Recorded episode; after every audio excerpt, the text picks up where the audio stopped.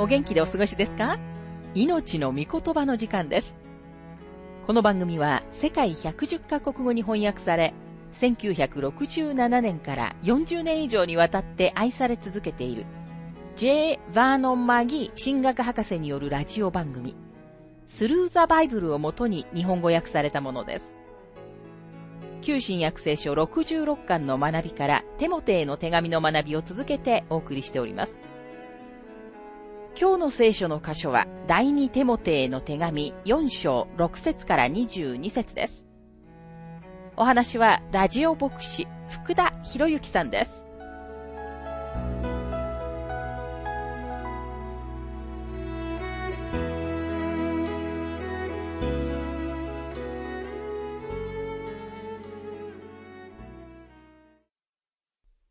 第二手モて4章の学びをしていますが、パウロはここに自分の母姫を書いています。4章の6節から8節私は今や注ぎの供え物となります。私が世を去るときはすでに来ました。私は勇敢に戦い、走るべき道のりを走り終え、信仰を守り通しました。今からは義の栄冠が私のために用意されているだけです。かの日には正しい審判者である主が、それを私に授けてくださるのです。私だけでなく、主の現れを慕っている者には、誰にでも授けてくださるのです。私は今や注ぎの供え物となりますと書かれていますが、もしあなたがローマの処刑室に入っていったなら、あなたは血まみれの光景を目にして気持ちが悪くなるはずです。でもパウロは、もしあなたがそれだけしか見ていないのなら、本当にはほとんど何も見ていないのだと言います。なぜならそこはパウロにとって祭壇であり、彼の命は注ぎの供え物として主の祭壇に注ぎ出されたものだからです。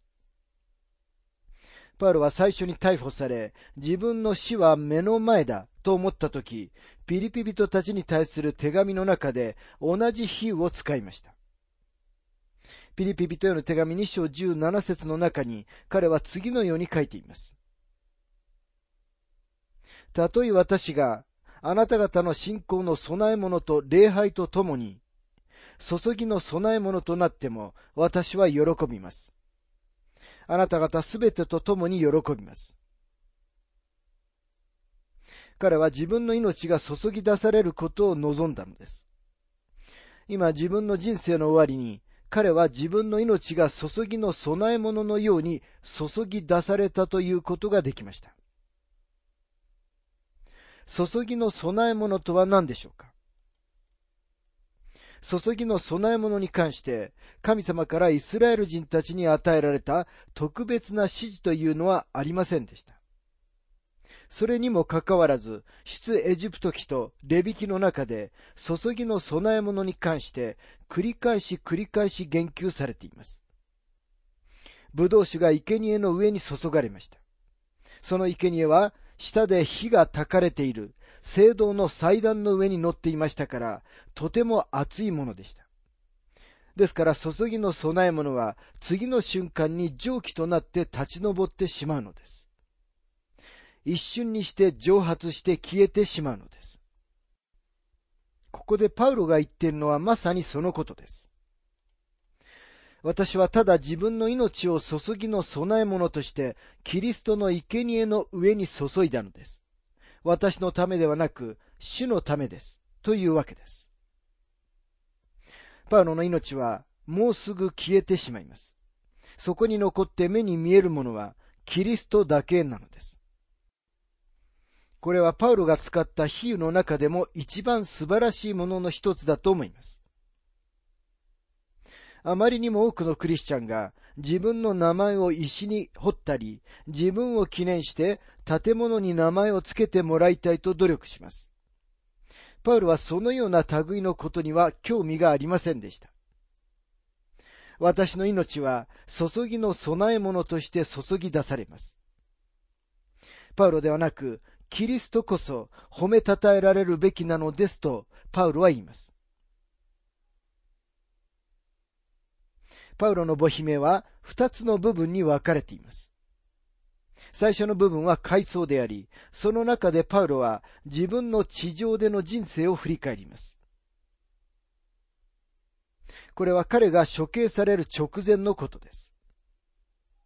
そして次の部分は将来のことです。彼は永遠の命を望み見ています。地上の命と永遠の命はこの地上で私たちが死と呼ぶものによって分離されています。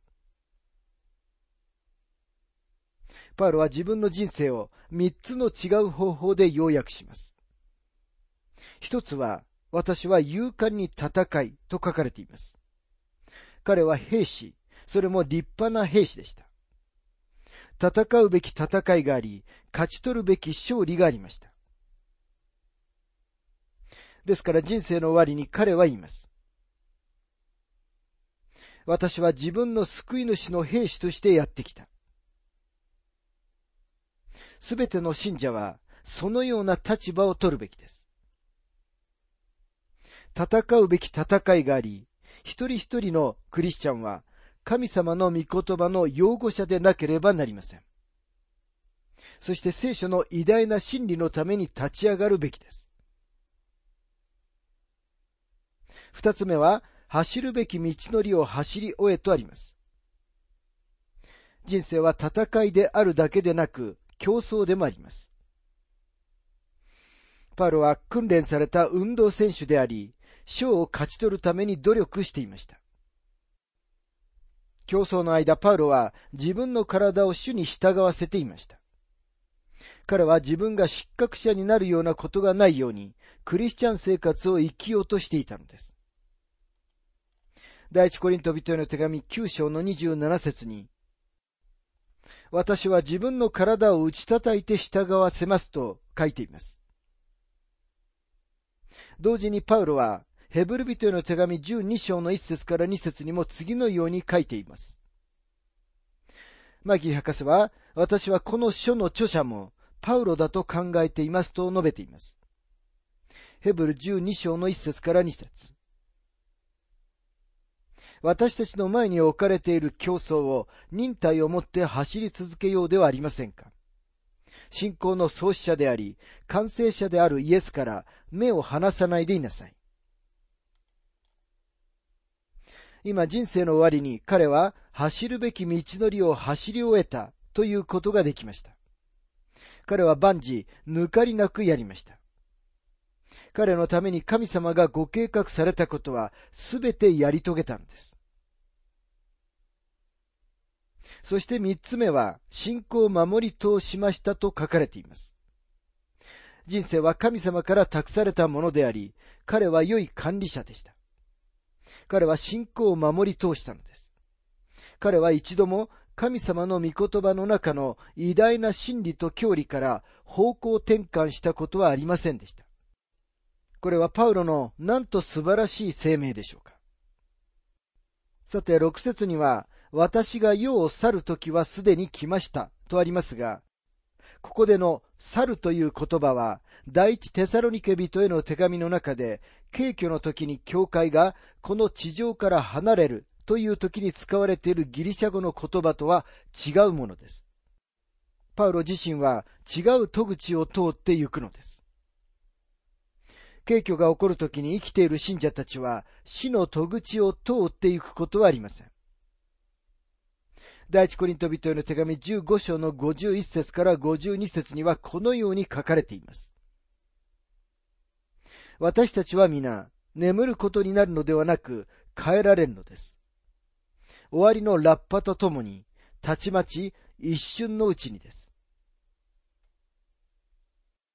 パウロが自分が世を去ることに使っている言葉は、アナルーシスという言葉で、全く違う言葉なのです。二つの言葉からできていますが、そのうちの一つは、ルオで、ほどく、あるいは緩めるという意味があります。アナルーシスは、どんなものでもほどくことを指しますが、基本的には公開用語で出港の用意ができていて、しかも港につながれている船をほどくときに使われます。パウロは今日、一般的な概念とは全く違う概念を持っていました。多くの葬儀でよく次のような言い方を聞きます。親愛なる何々兄弟、彼はついに港に入りました。彼は向こうのひどい荒海に出ていましたが、今、その旅路は終わり、港に入ったのです。パロは、この全く正反対のことを言っています。私は港につながれていたのです。と言っているのです。そしてそれが人生というものです。私たちはまだどこへも行ってはいません。私たちは今までこのちっぽけな地上につながれてきたのです。しかし今までたった一人だけこのパウロの言ったことの意味を理解した著作家がいます。それはビクトリア朝時代のイギリスの詩人テニスンで、彼は死ぬことという題の詩の中の最初の説に次のように書いています。夕日と酔いの明星、そしてはっきりとした私への叫び声。そこには死を超えることの嘆きがありませんように。私が後悔に出るときには。これこそ神様の子供のための死の意味です。私たちにとって死は解放なのです。つまり、パウロは次のように言っているのです。私の処刑を見て、その血で気分を悪くしないようにしなさい。私は港につながれていた船のようです。死がやってきたら、私はキリストと共にいるために出発するのです。その方がずっと良いのです。またここには、今からは義の栄冠が私のために用意されているだけです。かの日には正しい審判者である主が、それを私に授けてくださるのですと書かれていますが、この表現は私たちを肯定的な視点に立たせてくれます。ですからパウロはこのような状況の中でも将来を楽しみにしています。彼はまさに目の前に義の冠を夢見ているのです。冠は報酬であり、彼はいつの日か自分の報酬を受けるのです。まだ彼に与えられてはいないと思いますが、主が報酬を配り始めるとき、彼のためにも報酬を持っておられるのです。新約聖書の中には何箇所かそのような冠のことが言及されています。例えば、第一コリント人への手紙9章の24節から25節には次のように書かれています。競技場で走る人たちは、皆走っても賞を受けるのはただ一人だということを知っているでしょう。ですからあなた方も賞を受けられるように走りなさい。また、討議をする者は、あらゆることについて自制します。彼らは朽ちる冠を受けるためにそうするのですが、私たちは朽ちない冠を受けるためにそうするのです。この冠は人生の競技場での勝利者に与えられる運動選手の冠です。また、ピリピリというの手紙4章1節には、魂を勝ち取る人の冠のことが書かれています。ピリピピトへの手紙4章の1節そういうわけですから、私の愛し慕う兄弟たち、私の喜び、冠よ。人々を主に導くことに携わると、冠が与えられるのです。パウロには間違いなく多くの冠が与えられるはずです。義の冠とは、義なる人生に対する報酬であると思います。そしてパウロはその冠を受けるのです。私だけでなく、主の現れを慕っている者には、誰にでも、とありますが、これは主の現れに関して、あなたが持っている教理のことを指しているのではありません。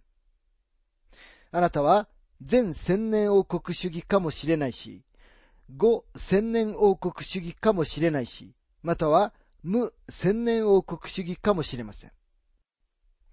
これらのどの一つの見解を持っているからということで受ける報酬というものはありません。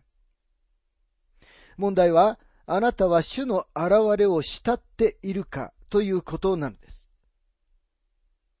主の現れを慕うためには、あなたは主を慕っていなければなりません。あなたは主との親しい交わりを持っておられるでしょうか主に対して、私はあなたを愛しています、と申し上げたことがあるでしょうか主の現れを慕っている人たちには、冠が用意されています。ここまでの説では、勝利の旋律を聞いてきましたが、今ここからは、それほど意気揚々たるものではありません。パウロは自分が置かれている状況の現実に直面します。第二手モて4章の9節あなたは何とかして、早く私のところに来てください。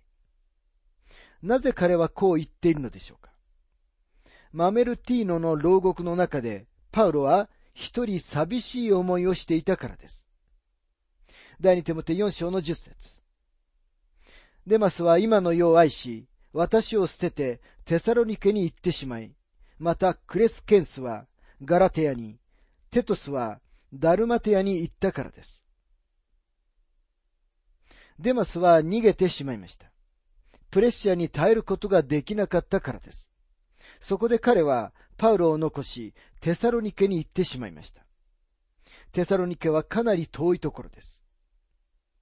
テトスはダルマテヤに行った。とありますが、他の兄弟たちには、パウロを残して去る正当な理由があったかどうかは知りませんが、テトスにはあったのではないかと思います。おそらくパウロが自分の代わりにミニストリーをさせるためにテトスをダルマテアに送ったのだと思います。第二手モて4章の11節ルカだけは私と共におります。マルコを伴って一緒に来てください。彼は私の務めのために役に立つからです。ルカだけは私と共におりますと書かれていますが、医師ルカは忠実な人物で、最後までパウロの傍らにいました。マルコを伴って一緒に来てくださいとありますが、第2回の宣教旅行の時、パウロはヨハネ・マルコを一緒に連れて行こうとしなかったことを思い出してください。でもマルコについてのパウロの見解は間違っていました。そして今、マルコは自分のミニストリーのために役に立つとパウロは言うことができました。12節私はテキコをエペソに使わしました。パウロはテキコをエペソに送り返しました。なぜなら彼はそこの教会の牧師だったからです。彼は教会を勃開していましたから、際限なくローマにいることはできませんでした。13節あなたが来るときは、トロアスでカルポのところに残しておいた上着を持ってきてください。また書物を、特に洋皮紙のものを持ってきてください。パウロはトロアスに残してきた自分の街灯、あるいはコートを持ってきてくれるように頼んでいます。このことで、パウロの苦しみの一端が伺います。パウロのいた牢獄は寒かったので、彼はここで上着を持ってきてくれとリクエストしているのです。また書物を特に洋皮のものを持ってきてくださいとありますが、彼は牢獄の中で時間を潰すためにも、また自分の知性のためにも何か読むものが必要でした。14節銀細工人のアレキサンデルが私をひどく苦しめました。その仕業に応じて主が彼に報いられます。神様はアレキサンデルがパウロに対してしたことのために彼を裁かれるのです。15節あなたも彼を警戒しなさい。彼は私たちの言葉に激しく逆らったからです。パウロはテモテに彼を警戒するようにと警告しています。彼はあなたにお世辞を言いながら、あなたが後ろを向いた時に、あなたの背中にナイフを突き立てるような信徒の一人です。そのような信徒には気をつけなければなりません。16節私の最初の弁明の際には、私を支持する者は誰もなく、皆私を見捨ててしまいました。どうか彼らがそのために裁かれることのありませんように。私の最初の弁明とは、パウロの最後の裁判を始めた時の予備審問のことか、あるいは3年前のローマでの最初の裁判のことです。その時パウロは一人ぼっちでした。17節しかし主は私と共に立ち、私に力を与えてくださいました。それは私を通して御言葉が余すところなく述べ伝えられ、すべての国の人々が御言葉を聞くようになるためでした。私は獅子の口から助け出されました。ここには、主は私と共に立ち、私に力を与えてくださいましたと書かれていますが、神様はあなたがどのような状況の中にいても、必ずあなたと共に立ち、あなたに力を与えることができます。私は獅子の口から助け出されましたともありますが、つまり彼はその時には処刑を免れたのでした。第二手モて4章の18節主は私をすべての悪の技から助け出し、天の御国に救い入れてくださいます。主に見境がとこしえにありますように。アーメン。パウロは自分がこれから天国に移されることを知っていました。さて、パウロはテモテに宛てたこの個人的な手紙を共通の友人たちに言及することで締めくくります。19節から22節プリスカとアクラによろしく。また、オネシポロの家族によろしく。エラストはコリントにとどまり、トロピモは病気のためにミレトに残してきました。何とかして冬になる前に来てください。ユブロ、プデス、リノス、クラウデア、またすべての兄弟たちがあなたによろしくと言っています。主があなたの霊と共におられますように、恵みがあなた方と共にありますように。彼はもう一度手も手に来てくれるように、そして冬になる前に来てくれるようにと懇願しています。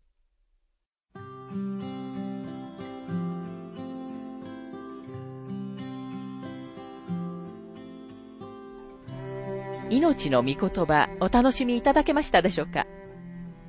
今回はパウロの最後の言葉というテーマで第二テモテへの手紙4章6節から22節テモテへの手紙最終回をお届けしました。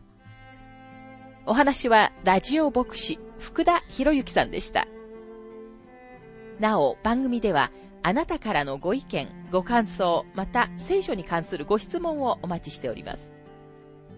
お便りの宛先は、郵便番号592-8345大阪府堺市浜寺昭和町4-462浜寺聖書協会命の御言葉の係メールアドレスは全部小文字で ttb.hbc.gmail.com です。